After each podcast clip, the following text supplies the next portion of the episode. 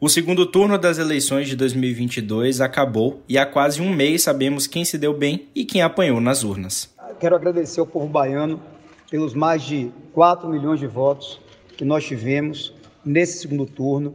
Todos nós aqui nos consideramos vitoriosos. Agradecer à população e aos eleitores de cada um dos 416 municípios do interior do estado que estiveram conosco. Nesse momento, eu parabenizo o governador eleito e desejo que ele tenha condições de ser o governador de todos e não apenas daqueles que votaram nele neste segundo turno. Verdadeiros medalhões da política baiana se viram fora da vida pública numa situação inédita até então. Ou não conseguiram se eleger para os postos que disputavam, ou estão sem perspectiva de assumir cargos na máquina pública. Nessa caminhada, nós estamos já, portanto, com essa bandeira fincada, pois não há vácuo na política e há uma parcela considerável de baianos que querem um futuro melhor, que querem uma Bahia grandiosa, que querem a oportunidade de melhorar de vida. O terceiro turno desta semana lembra os principais políticos baianos que não conseguiram sucesso nas eleições deste ano e o que o futuro pode reservar para estes quadros. Começa agora o terceiro turno. Um bate-papo sobre a política da Bahia e do Brasil.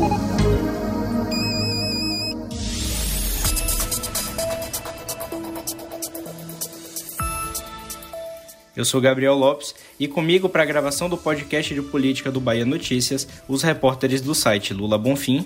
Olá, turma. E Anderson Ramos.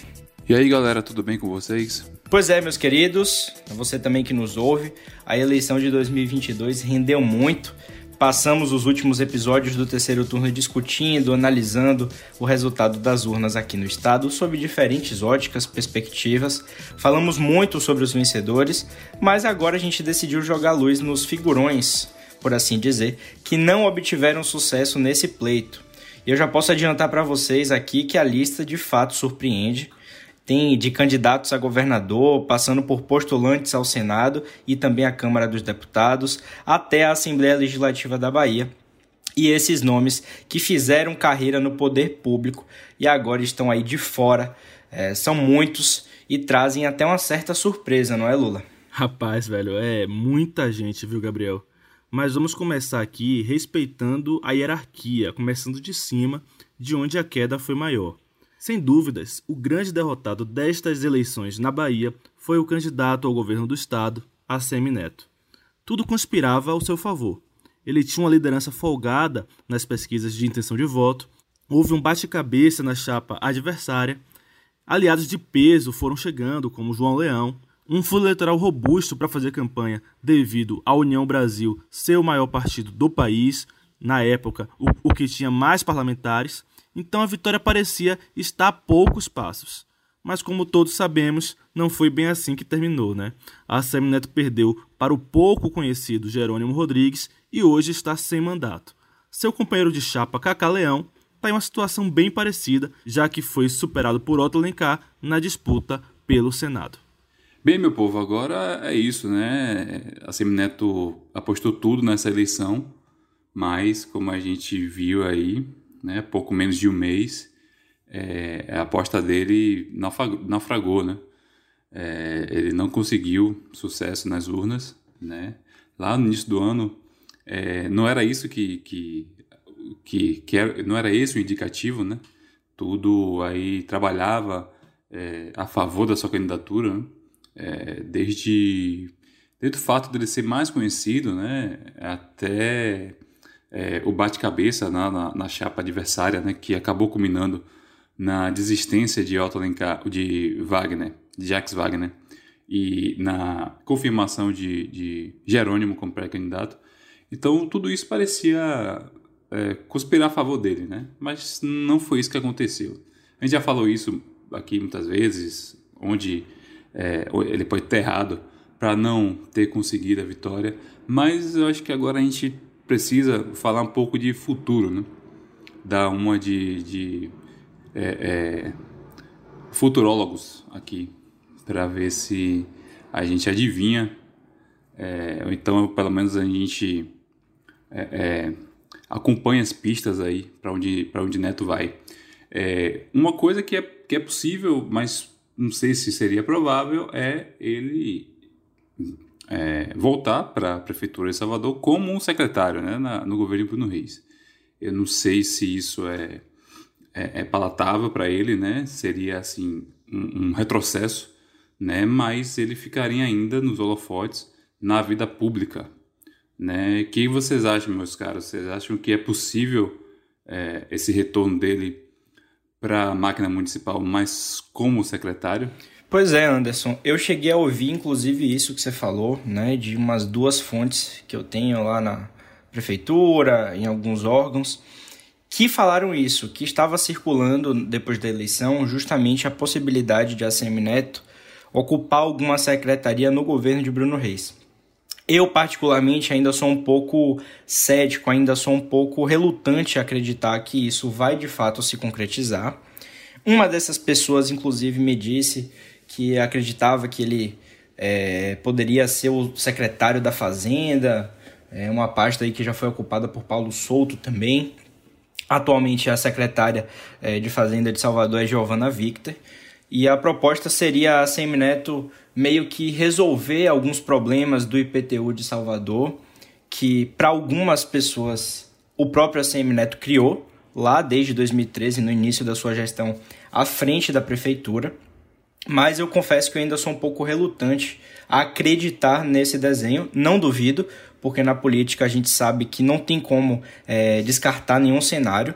A gente também já viu que tem gente dizendo que a Semineto pode dar um tempo da política, né, ficar de fora aí um pouquinho, voltar até mesmo para disputar a prefeitura em 2024, como você falou, mas é, eu confesso que para o secretariado de Bruno, ele voltar, né, dar dois passos para trás para talvez lá na frente dar um para frente, nesse momento eu ainda não acredito. Não sei o que é que Lula pensa sobre esse desenho. Eu acho algo é, é, pouco provável, é, não porque alguma fonte tenha me dito que seja pouco provável. Acho que politicamente não seria um passo inteligente você, é, é, é, sendo ex-prefeito, você sendo postulante ao governo do estado, você, como é que posso dizer assim, baixar um pouco a sua, a, a, o, seu, o seu tamanho para virar secretário municipal, né? para ser um subordinado de Bruno Reis. Eu não vejo isso como um, um movimento político inteligente, por mais que isso possa mantê-lo é, é, com algum holofote. Tá? Não que secretários municipais tenham grandes holofotes. Não é o caso. Tá? A, a gente não vê nenhum secretário municipal assim aparecendo com frequência é, é, é, na imprensa e tal. Claro que se você abre o Bahia Notícias, você vê é, é, muitos secretários aparecendo, né? Mas quando você fala em grande mídia, né? É, quando, quando você fala em, em, em televisão, nos grandes programas de rádio, você não ouve falar de secretário municipal com frequência. Então não vejo isso como um passo inteligente. Eu ouvi falar muito, é, é, mais de colegas da imprensa do que de, de fontes políticas, que a Semineto poderia ser candidato à prefeitura em 24, tá? Eu também acho isso é, é, é, acho até mais, mais provável do que ele virar secretário municipal, mas eu também não acho que seria um passo interessante para ele, porque é, é, é, ele assumiria uma derrota de uma forma muito forte, dando um passo atrás, né? Ele daria um passo atrás, ó. Não consegui ser governador, vou voltar a ser, a ser prefeito. Fora que ele é, sacrificaria um quadro político importante do grupo dele, que é Bruno Reis, né? Ele impediria Bruno Reis de disputar a reeleição, o que eu também não acho muito inteligente. Eu acho que, que a, além de não ser um passo inteligente, não seria um passo legal é, é, do ponto de vista é, é do controle do seu grupo político, você tirar a oportunidade de Bruno Reis se reeleger. A situação de SM Neto é muito difícil, tá? Muito difícil, porque ele perdeu uma eleição que é, é para muitos foi dada como ganha, né? A, a, gente aqui no terceiro turno sempre teve um pouquinho de pé atrás com isso. A gente falava, ó, a eleição tá em aberto e tal.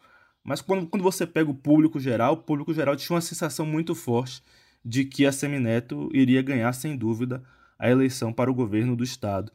E, e perder para um candidato antes desconhecido foi bem duro. E agora você passar dois, quatro anos é, é, sem um cargo público é muito complicado. Por isso que quando é, é surgiu a especulação de que a Semineto poderia ser é, é, algum tipo de ministro de Lula, algo assim, eu achei viável, tá? Eu achei viável porque seria uma articulação interessante para os dois lados. Para a Semineto, que precisa de um posto público, que precisa de uma caneta, tá? E seria para Lula, que precisa de apoio político no Congresso Nacional.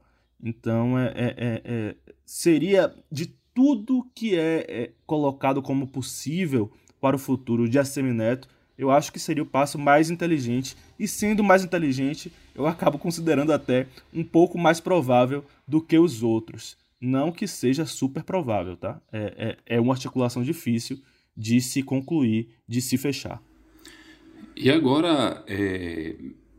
a gente sabe que a Semineto é uma figura política gigante, né? Aqui na Bahia, tanto aqui na Bahia quanto, quanto no cenário nacional, mas o fato dele não ter um mandato pesa, né? E a gente sabe que o União Brasil vem passando aí, principalmente depois das eleições, vem passando por um processo de disputa interno muito grande, né? A gente tem uma ala ligada ali a Bivar, que quer, porque quer é, ser base de Lula, mas tem uma ala que é, é muito resistente a isso, né? E é até difícil dizer onde é que a CM está agora, né?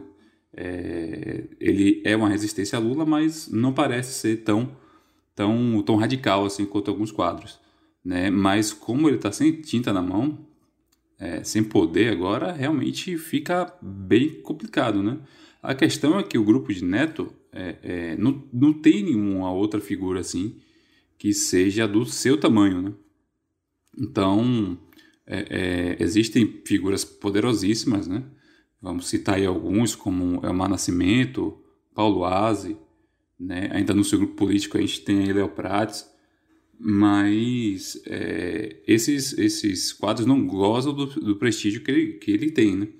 Então, é, é meio que a oposição aqui na Bahia é, é, tem, tem essa carência, né? Digamos assim, no âmbito é, é, estadual, não no, no, no âmbito de Salvador talvez não, mas no estadual, de fato, carece de uma liderança que possa é, não sei, 2026 e 2030, quem sabe, é, é, da testa aí com a hegemonia do PT. Né? Então, de fato, é uma sinuca de bico que a oposição ao PT está aqui na Bahia. E, de fato, né, é, se a CM quiser continuar a política, vai ser muito complicado ele, ele é, é, realizar esse sonho aí, né? Ou então, é, um sonho ou uma, uma missão que ele tem, né? Que ele acha que tem, de ser governador da Bahia, pelo menos na próxima eleição, né? Vai ser, se essa for difícil, a próxima será ainda mais. Pois é, o grupo de ACM Neto realmente apostou em todas as fichas, né? O próprio ACM Neto. Eles contavam muito com essa eleição de Neto para o governo estadual, né? Mudaria o patamar, né, de oposição para base, teriam mais espaço, teriam uma situação muito diferente que, por exemplo, o Democratas, PSDB, vem fazendo oposição na Bahia há muitos anos, né? há mais de 14 anos aqui é, no estado. Então, é difícil, fazer oposição não é fácil, a gente sabe, a gente cita aqui direto no terceiro turno a postura do PP, inclusive, né, que é, se diz aí a favor da governabilidade, mas é muito difícil fazer oposição, né? E aí, por falar em PP, a gente tem uma outra figura do grupo de ACM Neto, que também apostou alto, né? Se lançou ao Senado na, na chapa junto de ACM Neto, depois que seu pai desistiu da candidatura ao Senado ao lado de ACM Neto, que é o caso de João Leão e Cacá Leão, né? Nesse caso, mais especificamente, estou falando de Cacá.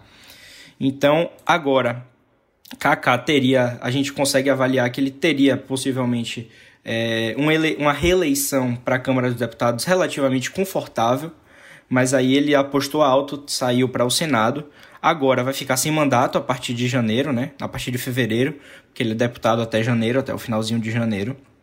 Então, é, como é que fica Cacá Leão? A gente também já tem as informações correndo nos bastidores que ele pode também assumir uma secretaria na gestão de Bruno Reis.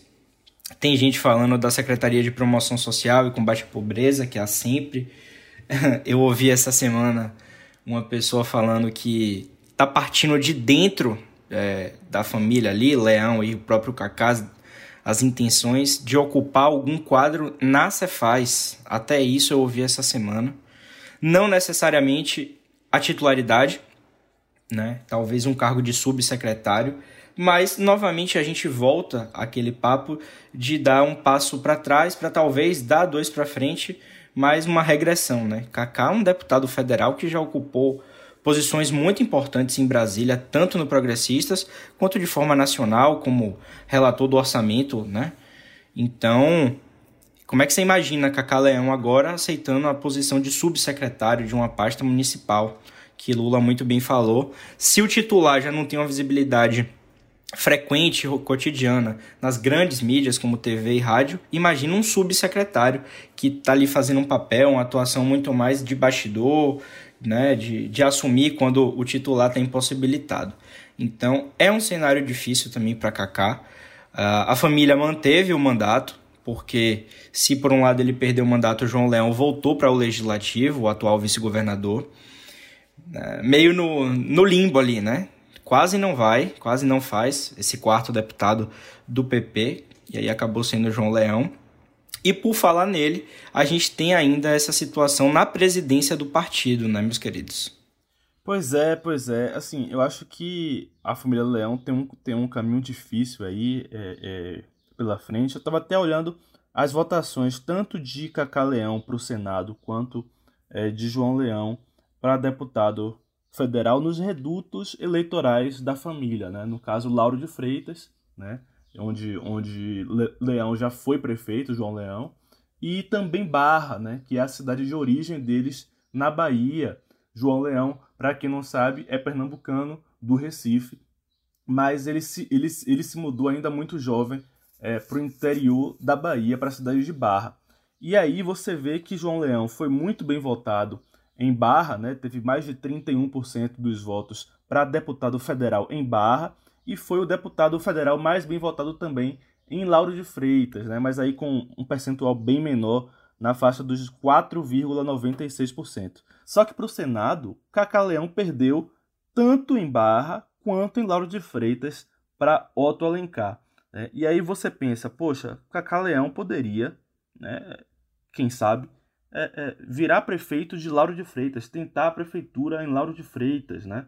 É, é, é ocupando esse espaço que deve ficar vago agora é, com a saída de Moema Gramacho, que é a atual prefeita de Lauro de Freitas, mas que não pode tentar mais uma reeleição. E aí você vê que ele perdeu nesse reduto eleitoral para Otto Alencar. Então será que ele tem força? Né? Se, ele, se ele se lançar a esse posto, será que ele tem condições de vencer com alguma tranquilidade? ou ele vai novamente acumular uma derrota e sair ainda mais fraco do processo. Isso, isso precisa ser calculado. Eu não vejo condições de Cacaleão é, é, virar subsecretário de alguma coisa na prefeitura de Salvador. Eu, eu acho que seria algo muito, muito pequeno, muito pequeno é, para o tamanho dele na política hoje. Se for para ele participar da prefeitura de Salvador hoje, teria que ser em uma secretaria, e uma secretaria grande o tamanho dele não cabe é, qualquer posto é, político hoje. É o que se tem falado é, nos bastidores é justamente essa possibilidade dele em 24 é, tentar aí a prefeitura de Lauro de Freitas, né?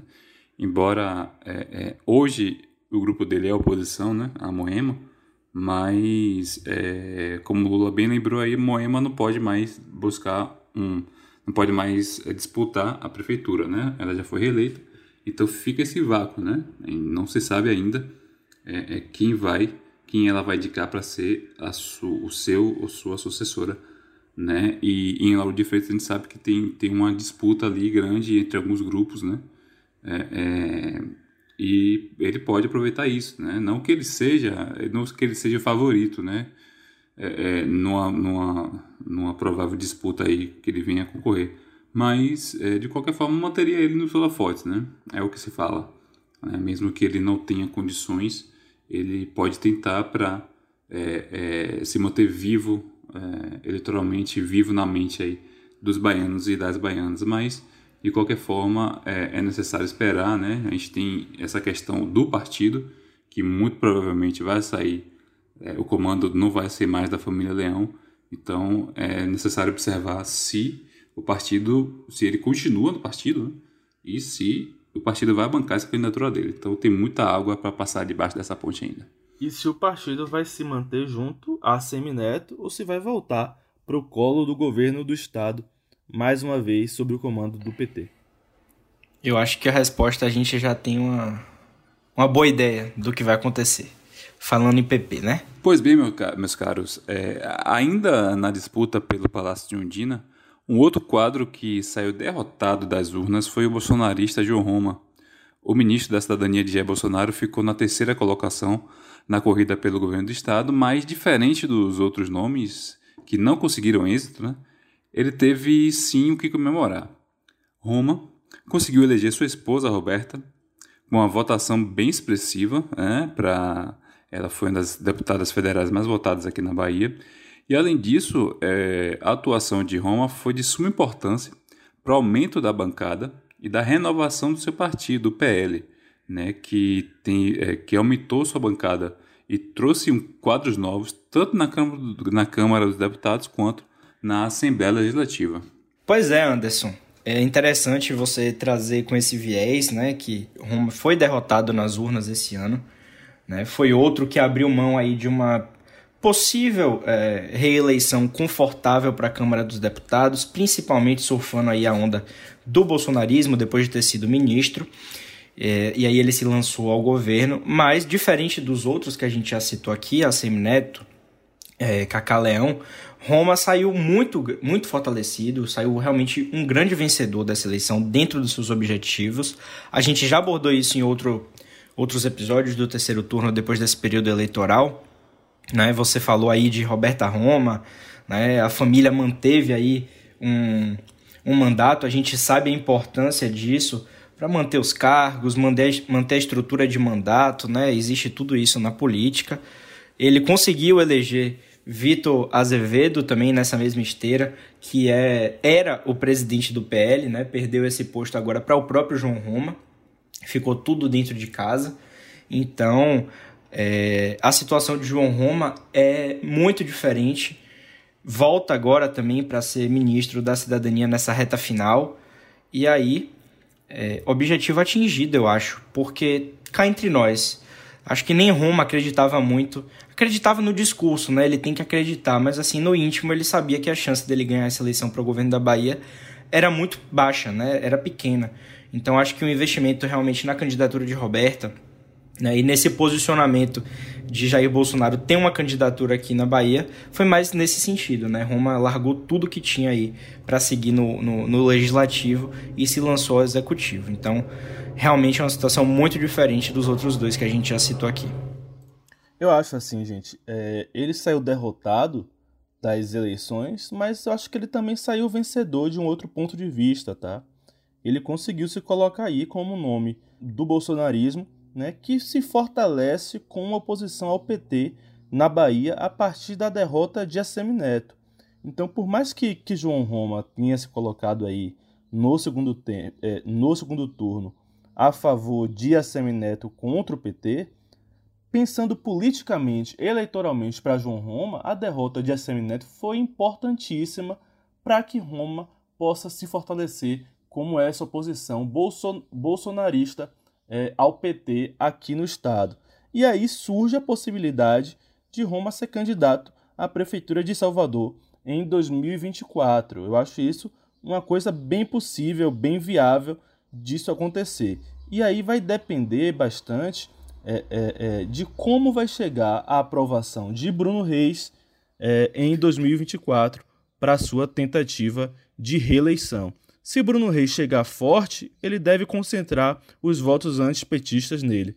Mas se a gestão chegar um pouco mambembe, esses votos antipetistas podem ser direcionados para João Roma. E aí João Roma vislumbra um passo além na sua carreira política. Eu diria um, pouco, um pouco mais além, viu, Lula? Eu diria que se a eleição fosse hoje, ou a gente tivesse ali naquele período de, de confirmação de candidatura, eu diria que Roma hoje seria o candidato do PL à Prefeitura de Salvador. Isso está muito forte nos bastidores. Né? É, eu lembro que falei agora há poucos dias com, com Leandro Jesus, né? Que é o, o, o foi, foi, foi eleito deputado estadual pelo PL. Ele falou que o PL vai lançar um candidato à prefeitura, não disse nome, né? provoquei, mas ele não quis é, afirmar que era Roma, mas tudo indica que seja ele. Então, é, a conversa hoje é essa: é, é que o é, que o PL vai lançar e deve ser Roma, né? E o que se acredita também é o seguinte, que com Roma lançando a candidatura, é muito provável que uma disputa, que a disputa é, é, para a prefeitura vá para o segundo turno, né? E o que seria algo bem difícil para, na visão de alguns quadros políticos, dif, dificultaria uma reeleição de Bruno Reis. O papo que está rolando é esse, então não seria é, é, nenhum absurdo que Roma saia. Agora, claro, né, a gente tem que observar daqui a dois anos como vai estar a liderança de Bolsonaro, principalmente, né, que ele se, é, é, se, a força dele se baseia nisso, no bolsonarismo, então é preciso observar como é, é essa força é, do bolsonarismo estará aqui no Estado e se Roma vai conseguir ocupar esse espaço é, vago aí na, na oposição. Pois é, meus queridos, a gente comentou aqui sobre os derrotados né, na majoritária. Agora eu acho que já dá para passar para as casas legislativas, onde a gente teve derrotas que, de certa forma, estavam fora do previsto, viu? Né? Ninguém apostava aí. Começando pela Câmara dos Deputados, nomes com mandato e com força no Estado decepcionaram nas urnas e não vão representar a Bahia na futura legislatura, né, a partir de fevereiro de 2023. É o caso da professora Daiane Pimentel, do União Brasil, Igor Canário, também do União Brasil, Marcelo Nilo, do Republicanos e do mesmo grupo dos dois que eu já citei, Tito, do Avante, que ficou na suplência, e Josias Gomes, do PT também, que não conseguiu se reeleger, veja só. Pois é, velho, pois é. é... Eu confesso para vocês que eu já esperava o fracasso, por exemplo, da professora Daiane Pimentel, porque ela foi eleita, é, é, é, abraçada ao bolsonarismo, com voto bolsonarista, e é, entrou nessa, nessa, nessas eleições crítica ao, ao, ao, bolsonarismo, bem crítica ao bolsonarismo. É, a ponto de, nas eleições de 2020, ela ter apoiado no segundo turno um candidato do PT para a prefeitura de Feira de Santana, no caso, Zé Neto, né? É, Igor Canário é, é, um nome popularíssimo é, na periferia de Salvador, mas se a gente observar com calma, com cuidado, a gente vê que Igor Canário já não é, é, é dos autores, cantores de pagode mais tocados da cidade. Né? Então ele perdeu força, mesmo comercialmente, do ponto de vista da música, e isso sem dúvida influencia na questão do voto. Marcelo Nilo eu já falei algumas vezes aqui no terceiro turno o quanto ele chegava mais fraco para essa eleição, né? E, e, quando, quando perguntavam para mim se eu achava que ele poderia ser vice de Assemineto, eu dizia que achava que não, porque ele não tinha muito a oferecer eleitoralmente, e isso ficou provado é, é, no seu fracasso eleitoral na tentativa de se reeleger para a Câmara. Né? Então são nomes que a gente é, é consegue vislumbrar os motivos é, é, de não ter conseguido é, é, uma vaga na Câmara Federal. Josias Gomes e Tito, Josias Gomes no caso do PT, a gente precisa lembrar é, é, que houve uma grande mudança esse ano para a disputa desse ano, que foi a força, a força do orçamento secreto, né? Alguns candidatos a deputado federal tiveram muito dinheiro do orçamento secreto, para distribuir com prefeituras, né? Inclusive, é, é, é, houve é, no final de semana da, da, da, eleição uma denúncia de que é, é, algumas obras da Codevasf estavam sendo entregues né, com adesivos do candidato a deputado federal, hoje reeleito, Elmar Nascimento. Né? Então a gente vê que, e, e, que essas coisas realmente influenciam bastante no resultado eleitoral, considerando que Elmar foi um dos grandes recebedores é, de verbas do orçamento secreto das emendas do relator. Então alguns candidatos acabaram ficando de fora por enfrentarem essa força é, é, é, é, é poderosa que é o orçamento secreto. Eu acho que cabe isso tanto para Tito quanto para Josia Gomes. E a gente precisa lembrar que o Avante de Tito tá, teve um outro candidato é, a deputado federal que chegou forte, que foi Tum. Tá? Tum não foi eleito, né, mas ele foi o segundo mais bem votado do Avante para a Câmara, atrás apenas de Isidoro. É, e esse desempenho do, do Avante ele foi muito prejudicado por conta do próprio Isidoro. Né?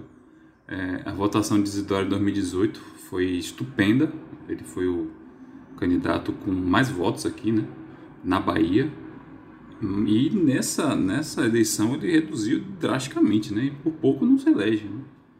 Então o Avante acabou se prejudicando demais por conta, por conta disso, não teve grande puxador de voto né? E acabou perdendo um um, candidato, um deputado lá em Brasília, né?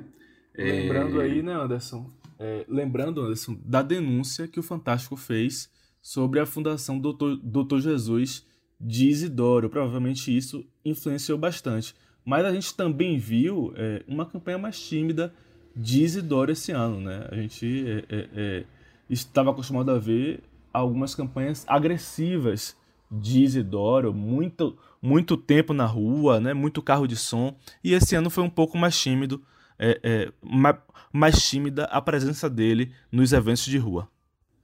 É, algumas pessoas atribuem esse desempenho abaixo do esperado à morte do filho dele, né, Isidoro Filho, né, que ele era o braço direito de Isidoro, é, fazia muita coisa assim com o pai, ele era coordenador da campanha do pai, é, lembrando que ele nessa função, como coordenador da campanha, em 2018, Isidoro teve uma, uma votação expressiva e ele também foi eleito, né, pra, como deputado estadual. Então isso pesou muito, né? Parece que ainda é, é, Isidoro não tá, não, não absorveu o impacto dessa perda. Mas é, é, falando de, de outros aqui, como Josias Gomes, né? É, vamos lembrar que o caso de, de Josias é interessante porque até os últimos instantes da, da, do primeiro turno, a disputa foi muito intensa entre ele e Valmir Assunção, né, que é do mesmo partido. Né? E, e Valmir conseguiu é, garantir a sua vaga por poucos votos, menos de 20 votos. 17 votos. 17 tá? votos. 17 votos. Isso. A disputa entre eles foi muito intensa. Mas a gente recebeu informação aqui essa semana de que Josias pode voltar a ocupar uma cadeira na Câmara dos, dos Deputados é, com a nomeação de Jorge Sola, que foi deputado do PT mais bem votado para a Câmara dos Deputados, é, para a CESAB. Né? Existe uma especulação muito forte aí de que ele seja próximo secretário de Saúde do governo de Jerônimo. Então isso faria Josias voltar a, é, a ocupar a cadeira aí no, na Câmara dos Deputados. Pois é, Anderson. Você, vocês falavam aí de Marcelo Nilo, né? O que a gente tem também no, nos bastidores no momento é que Nilo tá se colocando aí, tá tentando colocar a sua candidatura, né? Para ser conselheiro, né? No TCM e a Alba é, é de prerrogativa da Alba essa indicação dessa vaga e a Alba ainda não pautou isso à Assembleia. Só que Nilo tá queimado, né? Com o grupo governista que né, vai pautar essa questão lá, principalmente com o presidente Adolfo Menezes, que é aliado do governador eleito agora, Jerônimo Rodrigues. Então, Nilo está com capital político em baixa para tentar um, um. eu, eu fico até impressionado, digo para vocês, com a, a persistência de Nilo para algumas coisas, né? A, a coragem, eu diria, de tentar pô, você precisa de apoio político, né? Ele, ele tá queimado com, com o grupo, mas mesmo assim tá tentando cavar aí essa vaga no TCM. Ele tá ligando, viu, viu, Gabriel, para todo mundo. Ligou para Adolfo Menezes, ligou para deputado de oposição, de situação, tá pedindo voto para todo mundo. E, e, e, e o engraçado, e o engraçado, pessoal, é que ele tem dito o seguinte, ó, eu tô pedindo esse voto, não precisa me dar resposta agora, tá? Não precisa me dar resposta agora. Mas eu quero o seu voto para ser o, o, o, próximo conselheiro do Tribunal de Contas do, dos municípios. E aí eu conversando com deputados estaduais, eles falam que a chance disso acontecer é próxima de zero, para não dizer nenhuma. Uhum. Pois é. E aí também tem quem diga que Nilo pode assumir a cadeira, né, porque ele ficou na primeira suplência, pode reassumir a cadeira de deputado para a partir do ano que vem com a nomeação de algum quadro do Republicanos na prefeitura de Salvador, mas eu não vejo isso hoje, porque os três deputados eleitos do Republicanos são Márcio Marinho, que eu não vejo assumindo nenhuma secretaria, é, Alex Santana, que, que eu vejo menos ainda assumindo alguma secretaria municipal, e Rogéria, né? Rogéria Santos, também muito ligado à igreja, que foi eleita ali com 80 e poucos mil votos, ficou até na frente ali de Marcelo Nilo. Então, para mim é uma possibilidade muito distante e Nilo vai ter que se conformar a ficar sem mandato, a ficar sem ser conselheiro, que sinceramente essa, essa candidatura de Nilo aí eu acho que não vai prosperar não, viu? E quer dizer, essa disputa, né, não é nenhuma candidatura propriamente dita, eu acho é a disputa pela vaga, a disputa pela indicação mesmo. Então eu acho que Nilo Lula não quer que os deputados respondam ao pedido dele na mesma hora, porque ele não quer ouvir a verdade, né? Ele não quer ouvir a negativa de imediato, né? Tá querendo se iludir aí, talvez. Né? É isso. Pois é, meus queridos. E a desilusão não bateu somente na porta de quem tentou se garantir em Brasília. Aqui na Bahia, veteranos não conseguiram votação suficiente para mais um mandato na Assembleia Legislativa e acabaram ficando pelo caminho. Fabiola Mansur, Soldado Prisco, Paulo Câmara, Marcelino Galo, Jacó, Neuza Cadori, Josafá Marinho e David Rios ficaram pelo caminho. É, pessoal, começando aqui por Fabiola, esse, essa talvez tenha sido uma das maiores surpresas né, dessa eleição aqui no âmbito estadual. Né? É, Fabiola, que é uma figura conhecidíssima aí na oposição, né, veteraníssima, é, uma deputada muito respeitada, ficou de fora, né? É, não teve uma votação suficiente para superar, para conseguir aí a reeleição para Alba. Ela foi superada pelo correligionário Ângela Almeida e se mostrou aí bem satisfeita, né? Com, com, a, com essa saída dela da, da Alba, né? É, tá tá, tá jogando farpas aí para tudo que é lado. Mas o nome dela é especulado em, em dois lugares, né? Um é pouco provável que vá acontecer, o outro já é algo mais plausível e provável. O, o primeiro é o TCM também, né? Ela também está buscando essa indicação aí como conselheira do TCM, é um dos quadros da Alba. Vale lembrar que essa vaga é uma indicação da Alba, tá?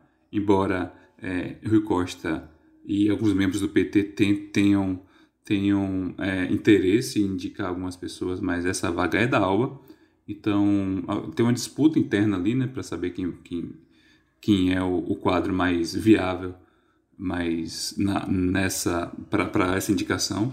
E Fabiola é, demonstrou interesse nisso, mas é muito pouco provável que ela consiga. E a outra possibilidade é ela assumir um cargo no governo Jerônimo, né? Já está sendo ventilado isso, né? Ela como quadro do PSB. Não, não há ainda uma indicação de onde, de qual secretaria, mas é, não se espantem se isso acontecer, tá? É, é uma possibilidade real é, é dela ser alocada em alguma secretaria.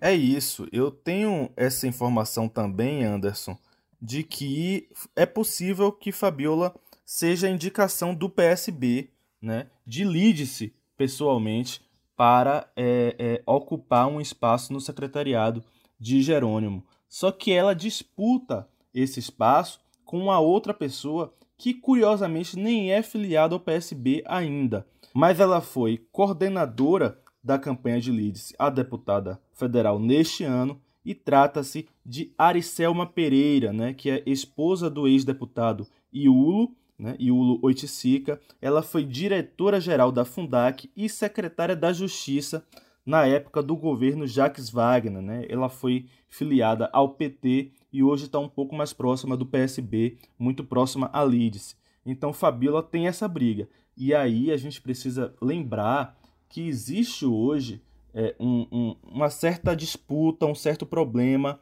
é, entre Fabiola e a cúpula do PSB na Bahia. Tá? Fabiola reclamou de que é, é teria sido, é, como é que posso dizer, não sei se a expressão seria passada para trás, seria é, desprestigiada em relação a Ângelo Almeida, né? Ela ficou um pouco magoada, achou que o, o partido teria entrado de cabeça na campanha de Ângelo Almeida, mas não entrou de cabeça na campanha dela. E aí ela, ela teria ficado bastante chateada com isso. Mas fontes minhas ligadas ao PSB na Bahia discordam disso, acham que apesar de Fabiola, e aí nas palavras dessas fontes, tá? Apesar de Fabiola não trabalhar para o partido, né? Ela fazer um trabalho é, para ela, voltado para ela politicamente, não para o partido, o partido fez sim um trabalho de base para ela, ajudou, deu a ela tudo o que ela precisava, mas que ela não conseguiu porque tem uma dificuldade né, de conversar com aliados dentro do, pró, do próprio partido. Isso gerou uma insatisfação muito grande, a ponto de um assessor de Fabiola me ligar para contestar as informações dessa fonte, tá? O assessor de Fabiola, inclusive, sabe, sabe quem foi que me deu essas informações e, e, de, e, e demonstrou incômodo, né?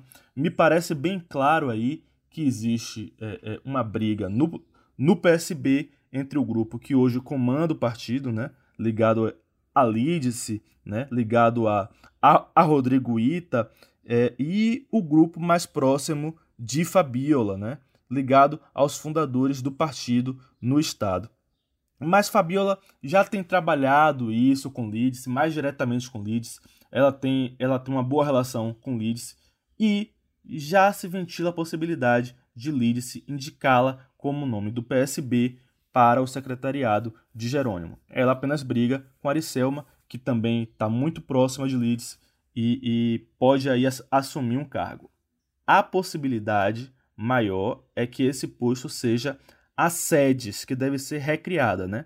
Hoje existe a Secretaria de Justiça, Direitos Humanos e Desenvolvimento Social, e essa secretaria deve ser desmembrada para a Secretaria de Justiça e Direitos Humanos e uma Secretaria de Desenvolvimento Social, a antiga SEDES, como era no governo Wagner. E aí o PSB pode ficar com essa pasta. Tem um ponto que me chama a atenção. Veja que a gente citou do, dois nomes que perderam a eleição esse ano, né? não conseguiram a reeleição, que estão sendo cotados para o TCM, que é Marcelo Nilo e a própria Fabiola, que Lula falou muito bem agora. Fabiola é médica, Marcelo Nilo é engenheiro civil de formação. É claro que quando você tem as indicações partindo da Assembleia e partindo do próprio governador, que é responsável por um terço né, dessas indicações para os conselheiros, são indicações que, querendo ou não, vão ter um teor político. A gente entende isso. E é parte do jogo.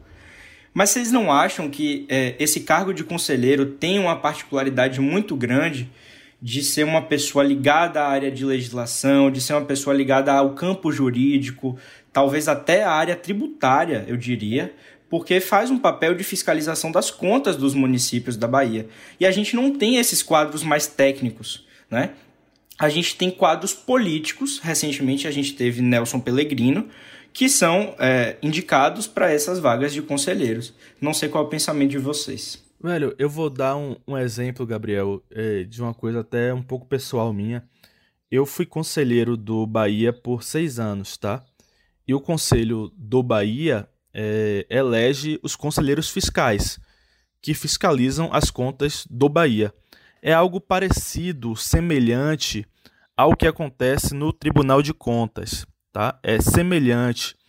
E aí, para esse conselho fiscal, em regra, a gente escolhe ou advogados, ou contadores, ou no máximo administradores. Porque a gente que já tem experiência com esse tipo de análise, né?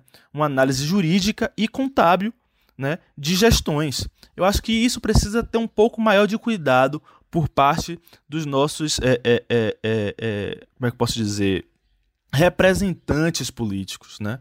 Eles precisam escolher pessoas capacitadas tecnicamente, mesmo que dentro de questões políticas, partidárias, eu entendo que isso faz parte, mas escolher quadros preparados para assumir essas funções. É, o que dá a entender é que os, as indicações para o TSM são de pessoas que é, é, são premiadas, né? Porque é um cargo vitalício, né? É um cargo que, que muitos é, dizem que é uma aposentadoria especial, é que você ganha muito dinheiro, né? E, e, e, o que é importante também, que não é muito falado, é que te dá foro especial, né? Você tem o mesmo tipo de tratamento que um governador, por exemplo. Então, é, é, é de fato um cargo que dá muitos benefícios, né? Mas que não, as indicações não parecem ser técnicas, parecem ser meramente políticas, né? Vale lembrar que o nosso senador recém-eleito Alencar era do TCM e saiu do TCM para voltar para a política, né? Ele já, já, tinha, já havia sido vice-governador, tinha, tinha uma trajetória longa na política, saiu da política, foi para o TCM e voltou para a política. Lembrando que ele é médico, né? Então, é, é, sempre parece passar por isso, né? Por indicação muito mais política do que técnica. Um último comentário sobre isso é que, infelizmente, quando a gente conversa nos bastidores, é, esse, esses cargos de conselheiro do TCE ou do TCM são tratados como uma aposentadoria para político, tá? É aquele quadro político que, ah, tô cansado de, de, de, de disputar eleição, etc.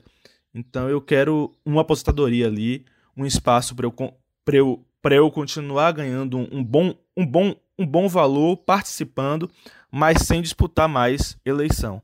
Eu ouço muito isso nos bastidores e isso me incomoda bastante, porque eu acho que é, é, é uma posição que merece, que precisa de um pouco mais de seriedade no tratamento. Pois é, então realmente o que a gente espera é um cuidado maior né, nessas indicações, pessoas que tenham ali uma afinidade com o tema, né, que tenham uma formação mais ligada. É, no próprio regimento do, do TCM pede que tenha experiência em algumas áreas específicas, mas aí tem um ou. Eu estava lendo recentemente o, o, o regimento do TCM para fazer uma matéria lá para o Bahia Notícias, e tem um ou ali que eu acho que foi colocado propositalmente. Eu trago em uma outra discussão para vocês, justamente para dar um, um precedente, abrir uma brecha. Mas, dito isso, acho que a gente tratou bem aí os principais nomes. Tinha mais nomes para falar, tá, pessoal? Mas o nosso tempo ficou curto a gente traz aí talvez em um outro episódio, a gente cita essas figuras. A gente vai chegando aqui ao final de mais um episódio do terceiro turno. Você sabe que para acompanhar todos os bastidores da política baiana é só acessar lá o baianoticias.com.br. Valeu Lula, valeu Anderson, principalmente a você que está nos ouvindo. Valeu também Paulo Vitor na edição. Abraço e até semana que vem, viu? É isso, muitíssimo obrigado, Gabriel. Obrigado, Anderson. Muito obrigado, Paulinho, que vai ter trabalho para editar aí mais uma vez o nosso terceiro turno. Agradecer a todos vocês, todas vocês que acompanham, que ouvem o terceiro turno, que estão sempre com a gente. Eu estou de férias do Bahia Notícias, mas do terceiro turno eu não estou de férias, estarei sempre aqui com vocês. Muito obrigado a todos e todas e até a próxima semana. Valeu, meu povo, por acompanhar mais um episódio e até a próxima semana. Agora é com você, viu? O que achou do episódio de hoje do terceiro turno? Deixa sua opinião lá nas redes sociais, sempre usando a hashtag terceiro turno BN, e aí dessa forma a gente pode interagir diretamente com você. Terceiro turno é gravado da redação do Bahia Notícias e conta com a apresentação dos repórteres Gabriel Lopes, Lula Bonfim e Anderson Ramos. Os áudios utilizados são do Bahia Notícias. A edição de som é de Paulo Vitor Nadal e o roteiro de Anderson Ramos. Você ouviu o Terceiro Turno, o seu podcast semanal sobre a política da Bahia e do Brasil.